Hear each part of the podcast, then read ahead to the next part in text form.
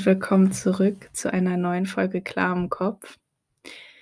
Heute möchte ich mit dir ein bisschen über dein inneres Kind sprechen.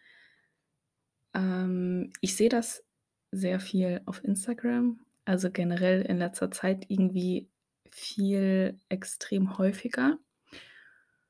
Und deswegen möchte ich dir mal eine Definition vom inneren Kind geben, falls du das auch sehr häufig siehst, aber selber eigentlich gar nicht weißt, was wirklich damit gemeint ist. Wobei ich eigentlich denke, dass es irgendwie ein bisschen einleuchtend ist, weil äh, ist halt schon im Namen so, ne? Ähm, genau, ich möchte dir mal eine Definition geben des inneren Kindes und dann dir ein paar Tipps geben, wie du sozusagen mit deinem inneren Kind Frieden schließen kannst oder mit deinem inneren Kind arbeiten kannst ähm, im Bereich der Persönlichkeitsentwicklung. Falls du im Hintergrund irgendwie laute Geräusche hörst, bei meinen Nachbarn sind gerade die Dachdecker da und ist halt manchmal ein bisschen laut, aber ich denke, die sollten gleich eigentlich in Mittagspause gehen. Von daher, naja. Fangen wir an mit der Definition des inneren Kindes. Ich habe die Definition einfach mal auf Wikipedia rausgesucht, weil ja, ich finde, ich fand die Definition eigentlich ganz passend und ja. Also auf Wikipedia wird das innere Kind beschrieben als das Modell für eine Betrachtungsweise der inneren Erlebniswelt in der Psychotherapie und der Anthroposophie. Und es bezeichnet und symbolisiert die im Gehirn gespeicherten Gefühle, Erinnerungen und Erfahrungen aus der eigenen Kindheit. Und generell ist das innere Kind mit sehr, mit einem Spektrum sehr intensiver Gefühle verbunden, beispielsweise Freude, Schmerz, Glück, Trauer etc. Bevor du dich aber mit deinem inneren Kind beschäftigst oder bevor ich dir Tipps gebe, wie du dich mit deinem inneren Kind beschäftigen kannst, möchte ich dir sagen, dass es verschiedene Strömungen und Ansichten in der Psychologie und somit auch in der Psychotherapie gibt.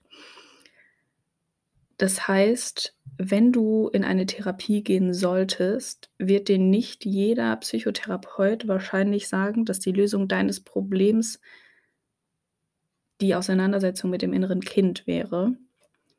Denn beispielsweise die Psychoanalyse, wo Sigmund Freud eine sehr große Person ist, die man innerhalb der Psychoanalyse kennen sollte, ähm, sagt, dass seelische Probleme, Störungen, Traumata oder sonstiges ähm, mit Erlebnissen in der Kindheit zu tun haben, beziehungsweise aus oder ja, aus Erlebnissen der Kindheit hervorgerufen werden und man somit, ähm, wenn man sich damit auseinandersetzen will, sich auch mit der eigenen Kindheit auseinandersetzen muss.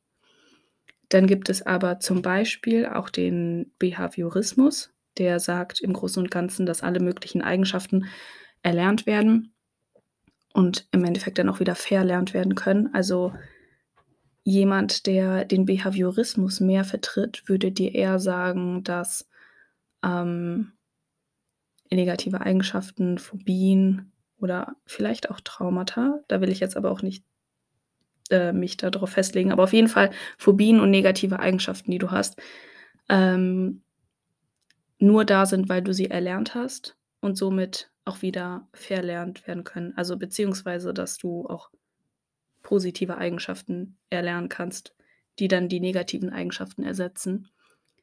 Und dass diese Eigenschaften nicht nur aus der Kindheit kommen, sondern so ziemlich zu jeder Zeit des Lebens erlernt werden können. Und das merke ich halt auch bei mir selbst.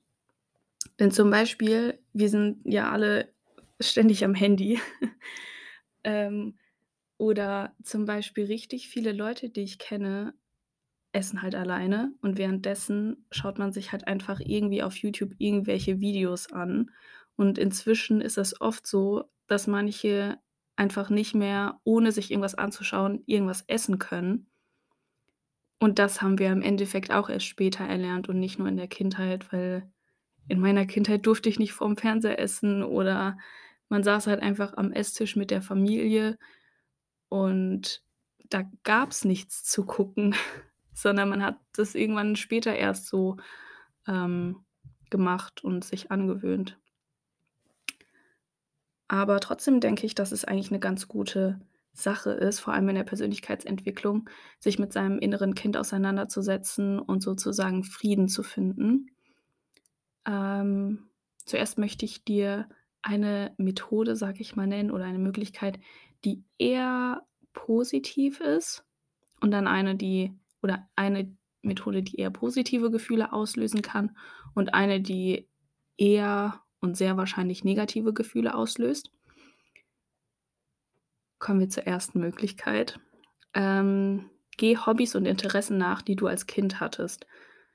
Ähm, ich weiß nicht, wie es bei euch war oder wie es bei dir war, aber bei mir war es so, dass ich als Kind am liebsten alles gewusst hätte.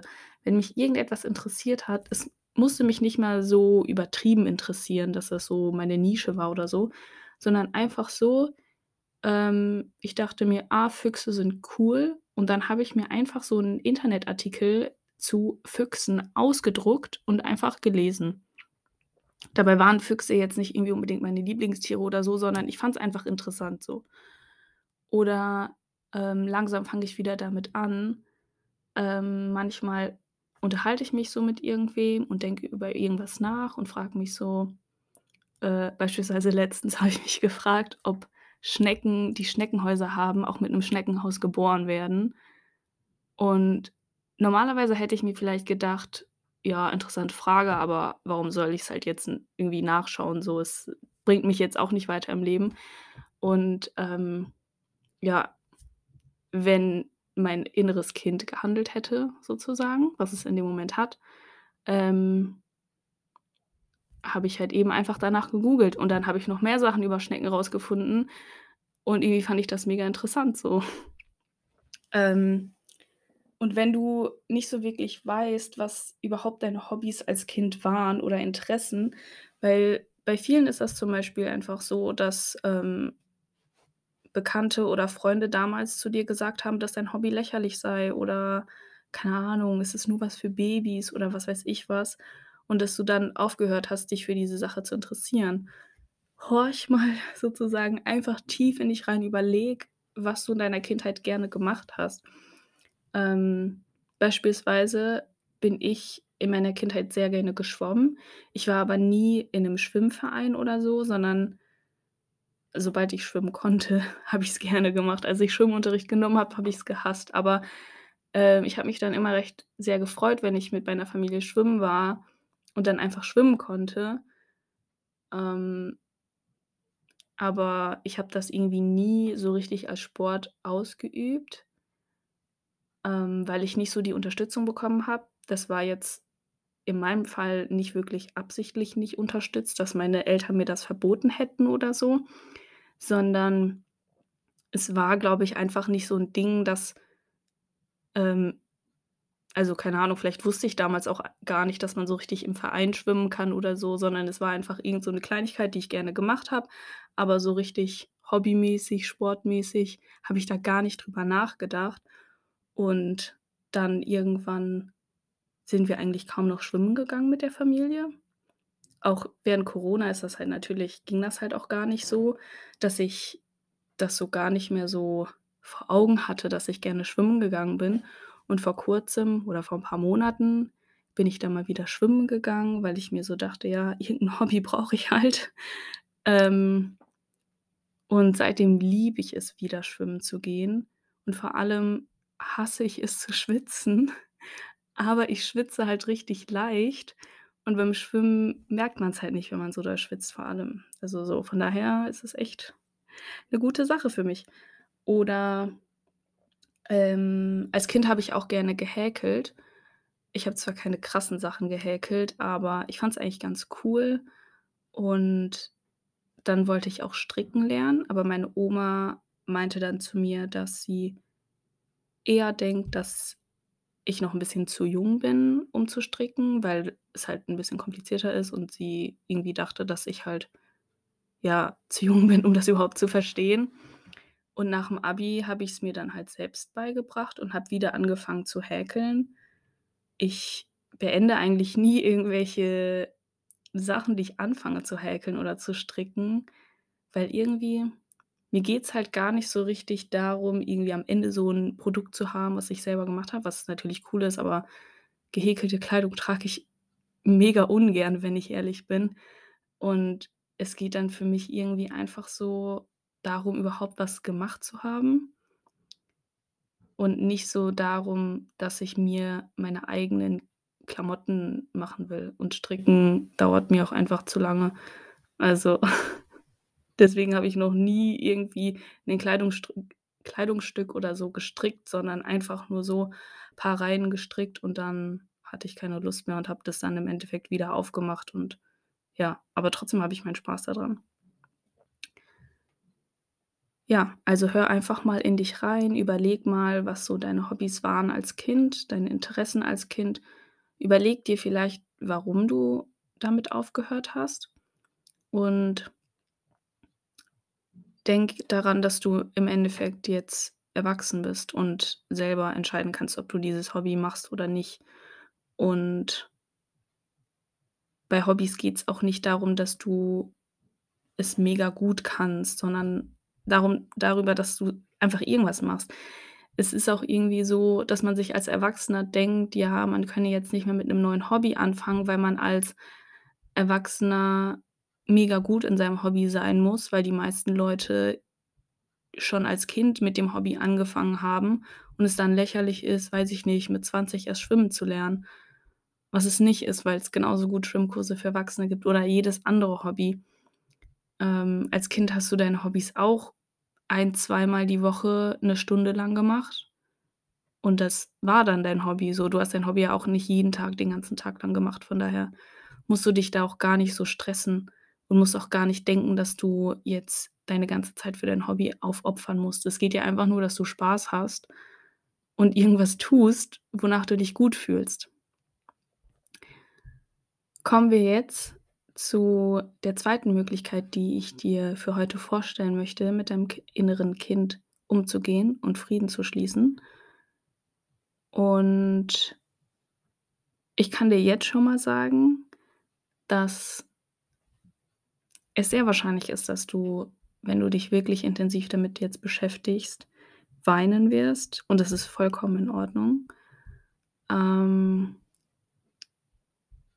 ich weiß nicht genau, wie ich das nennen soll. Ich habe mir aufgeschrieben, ähm, dass du dich mit traumatischen oder negativen Situationen auseinandersetzen sollst. Das Ding ist nur, dass traumatische Situationen irgendwo noch mal differenzierbarer sind, denn 'ne traumatische Situation kann für jemanden sein, dass es einfach nur weiß ich nicht, 'ne Freundin hat dir irgendwie voll die Beleidigung an 'n Kopf gehauen und seitdem ist dein Selbstbewusstsein, dein Selbstwertgefühl, dein wie du dich selber siehst, einfach total geschädigt.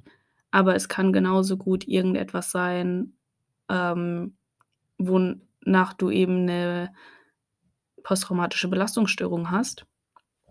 Ähm, traumatische Situationen und Erlebnisse, nach denen du eine posttraumatische Belastungsstörung hast, möchte ich hiermit gar nicht ansprechen, sondern eher so diese kleineren traumatischen Situationen. Ähm, ich hoffe, du weißt, was ich damit sozusagen meine. Ähm und halt eher so negative Situationen, so Situationen, wo du im Nachhinein vielleicht sogar gar nicht mal denkst, dass dich das so hart getroffen hat, aber wenn du dann doch mal intensiv drüber nachdenkst, dann könntest du eigentlich heulen, wenn du wolltest. Ähm, genau. Überleg dir also zuerst, was ist überhaupt in dieser Situation passiert. Zum Beispiel irgend 'nen heftiger Streit mit deinen Eltern und deine Eltern haben dir dann eben irgendwas gesagt, was halt in der Situation irgendwie dich zwar, weiß ich nicht, nicht so verletzt hat, weil ihr sowieso grad im Streit wart, aber im Nachhinein ist es schon irgendwas ziemlich Heftiges, was dich eigen was eigentlich sehr, sehr verletzend war. Oder vielleicht ist es auch mit Freunden passiert oder irgendeiner random Person. Ähm ich hatte zum Beispiel mal 'ne Situation, da war ich als Kind draußen, ähm, und ich hatte da so 'n T-Shirt an und also, ich war, weiß ich nicht, 8, 9 Jahre alt oder noch jünger Und da stand dann so 'ne 9 drauf auf dem T-Shirt. Und ich war halt draußen und irgend so 'n Typ auf'm Fahrrad ist dann angefahren, also halt zu mir hergefahren und ist stehen geblieben und hat mich so gefragt, was da drauf steht. Und ich war total verwirrt. Ich dachte, der will wissen, wie viel Uhr wir haben oder so. Und da meinte er die ganze Zeit so: „Nein, nein, auf deinem T-Shirt so.“ Und dann meinte ich halt so 'ne 9 und ich dachte mir irgendwie in dem Moment, als er mich das gefragt hat, so, ob der irgendwie dumm ist, weil du kannst es doch sehen, die war echt groß da drauf. Aber im Nachhinein hatte ich so 'ne Angst irgendwie, keine Ahnung. Ich hatte als Kind die ganze Zeit Angst irgendwie, dass Fremde irgendwas von mir wollen und war total verstört danach irgendwie. Es ist zwar nichts passiert, aber ich hatte übertriebene Angst. Und dann bin ich wieder reingerannt und hatte wollte für den Tag lang nicht mehr rausgehen. Also, nehmen wir als Beispiel diese Situation von mir. Ähm, also, was ist passiert? Ja, habe ich grade erzählt. Mit wem, habe ich auch erzählt. Ähm so, und dann kannst du dich fragen, wie du dich gefühlt hast, während in der Situation oder danach oder Sonstiges. Und ich zum Beispiel hatte in der Situation extreme Angst ähm, weil mir aber auch irgendwie, ähm durch meine Eltern immer gesagt wurde, ich sollte nicht mit Fremden reden oder wenn ich alleine zu Hause bin und es an der Tür klingelt, dann soll ich nicht aufmachen. Also, wenn ich halt niemanden erwarte oder so, aber selbst dann so ähm, wobei ich in dem Alter äh, hätte auch niemand zu uns nach Hause kommen sollen, ähm, den ich erwarte, der keinen eigenen Schlüssel hat. Von daher hätte ich ja niemanden erwarten können, der klingeln kann. Ähm, so was, dass Fremde so wirklich Leute sind, von denen ich mich fernhalte. Deswegen hatte ich davor extreme Angst, äh, und dachte irgendwie, mir passiert jetzt irgendwie was, keine Ahnung. Ähm nachdem du dich dann damit auseinandergesetzt hast, wie du dich in dem Moment gefühlt hast oder danach gefühlt hast, kannst du dich fragen, wie du jetzt reagieren würdest, wenn dir genau die gleiche Situation heutzutage passieren würde. Wahrscheinlich anders. Ich wüsste jetzt gar nicht, was ich in der Situation machen würde. Entweder einfach weggehen oder weiß ich nicht. Also, äh, ich wüsste jetzt halt eigentlich echt nicht, was ich machen würde, weil mir so was seitdem auch nicht mehr passiert ist. Ähm, aber normalerweise gehe ich einfach weiter, wenn irgendwelche random Leute mir auf der Straße irgendwas sagen und was ich nicht verstehe, so. Ähm dann die nächste Frage: Was würdest du als Erwachsener tun, wenn du als dein jetziges Ich in die Situation gehen könntest, wo dein jüngeres Ich steht und dem Kind also, mit deinem deinem deinem kindlichen Ich passiert genau diese Sache und du könntest dann eben als Person dazukommen und für dein damaliges Ich da sein oder das damalige Ich verteidigen oder so. Also, beispielsweise, du hast dich mit deinen Eltern gestritten und du könntest dann als weitere Person dazukommen und dein jüngeres Ich verteidigen oder dein jüngeres Ich trösten, in den Arm nehmen, all das geben, was dein jüngeres Ich damals gebraucht hätte, was du aber nicht bekommen hast. Und das kann im Endeffekt auch deine ganze Kindheit betreffen. Ähm denn vielleicht warst du ein Kind, was sehr viel Zuneigung gebraucht hat. Deine Eltern waren aber nicht so Personen, die sehr viel Zuneigung gegeben haben, sondern ihre Liebe anders gezeigt haben, zum Beispiel dadurch, dass sie dir immer Essen machen. Oder viele Mütter, ähm sind ja so, dass sie ihren Kindern irgendwie 'nen Obstteller schneiden oder so oder halt so Snacks machen. Vielleicht war das eher, wie deine Eltern ihre Liebe dir gegenüber gezeigt haben. Du brauchtest aber eher jemanden, der dich öfter in den Arm nimmt oder dir sagt, dass er stolz auf dich ist und hattest deswegen das Gefühl, dass deine Eltern dich nicht so lieb haben, wie du es dir vielleicht gewünscht hast. Also, stell dir vor, du könntest deinem jüngeren Ich einfach das alles geben, was es brauchen würde. Und denke dir eben vielleicht auch: „Ja, okay, warum wenn das jetzt mit deinen Eltern war, warum haben meine Eltern so reagiert?“ wie gesagt, zum Beispiel war einfach ihre Art, ihre Liebe zu zeigen, anders als das, was du gebraucht hast. Oder vielleicht waren deine Eltern selber sehr jung, als sie dich bekommen haben und waren deswegen sehr überfordert oder Sonstiges. Verstehe oder versuche vielleicht auch zu verstehen, wie es deinen Eltern oder deinem Gegenüber zu der Zeit ging und warum dein Gegenüber so reagiert hat. Vor allem, wenn's darum geht, ähm, irgendwie, dass du dich jetzt an 'nen extremen Streit erinnerst. Und wenn ich über solche Situationen nachdenke, dann fange ich sehr leicht an zu weinen. Und oft hilft es manchmal möchte ich gar nicht mit wem anders darüber reden. Und dann hilft es mir oft, sozusagen mit mir selbst zu reden, also so zu tun, als würde ich grade mit einer anderen Person reden und dieser Person erzählen, was damals alles passiert ist, wie ich mich gefühlt habe, ähm, was ich eigentlich gebraucht hätte und so weiter. Ähm und am Ende steigere dich da nicht zu doll rein, denn am Ende solltest du dir trotzdem immer sagen, dass du jetzt in der Gegenwart bist. Du bist jetzt erwachsen. Du bist nicht mehr in dieser Situation, in der du früher warst. Du hast jetzt die Möglichkeit, über deine Emotionen nachzudenken.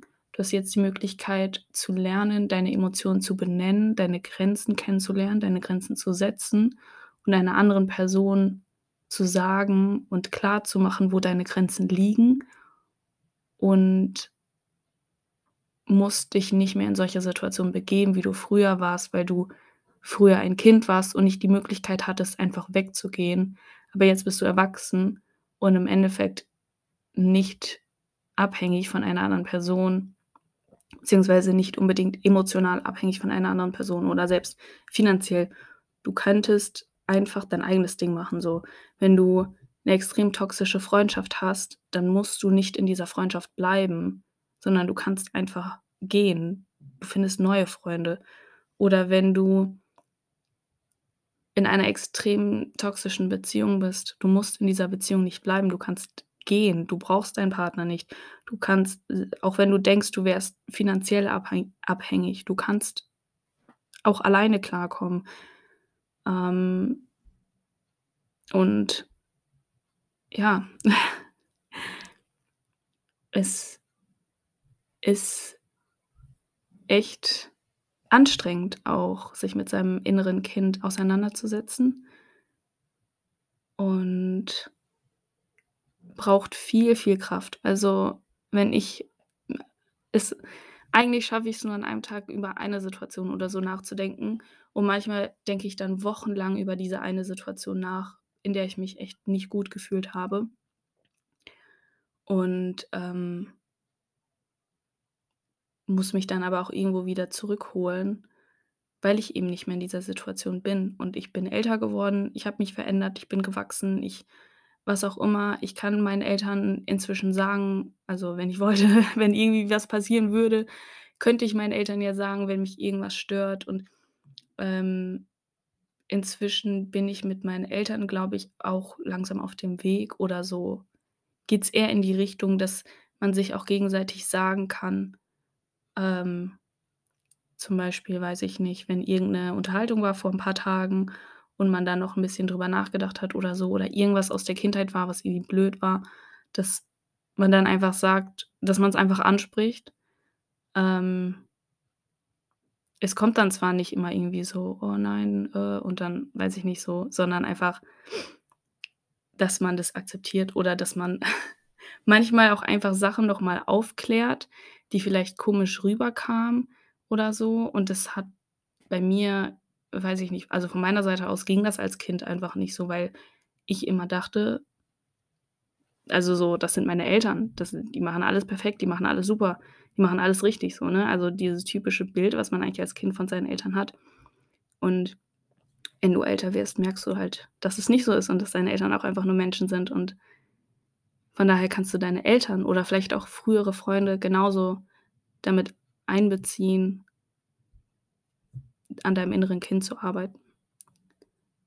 Und vielleicht können sie dir auch helfen, irgendwelche alten Glaubenssätze oder alte Gewohnheiten auch zu lösen, weil die ganze Situation vielleicht damals irgendwie falsch aufgenommen wurde oder missverstanden wurde und du es bis heute nicht getraut hast oder geschafft hast, diese Situation anzusprechen, weil du immer dachtest, dass die andere Person böse Absichten hat. Ja. Die heutige Folge ist mal auch wieder 'n bisschen länger. Ich würde gerne noch mehr Folgen über das innere Kind machen, wenn's dich interessiert und wenn du auch irgendwie 'n paar Situationen vielleicht auch von dir selber hast, die du mit mir teilen möchtest, dann schreib mir das gerne.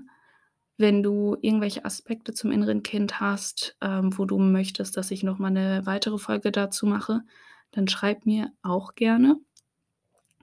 Melde dich bei mir, schreib dem Podcast 'ne Bewertung.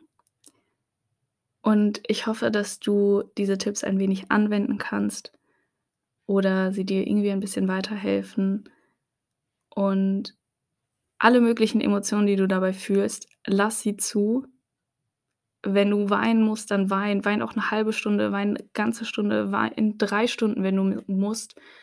Aber wie gesagt, sag dir am Ende immer, dass du in der Gegenwart bist, dass du nicht mehr in dieser Situation bist, wo du damals drin warst, dass du jetzt die Möglichkeit hast, alles zu ändern und das zu tun, was du tun möchtest. Und dann hören wir uns in der nächsten Folge.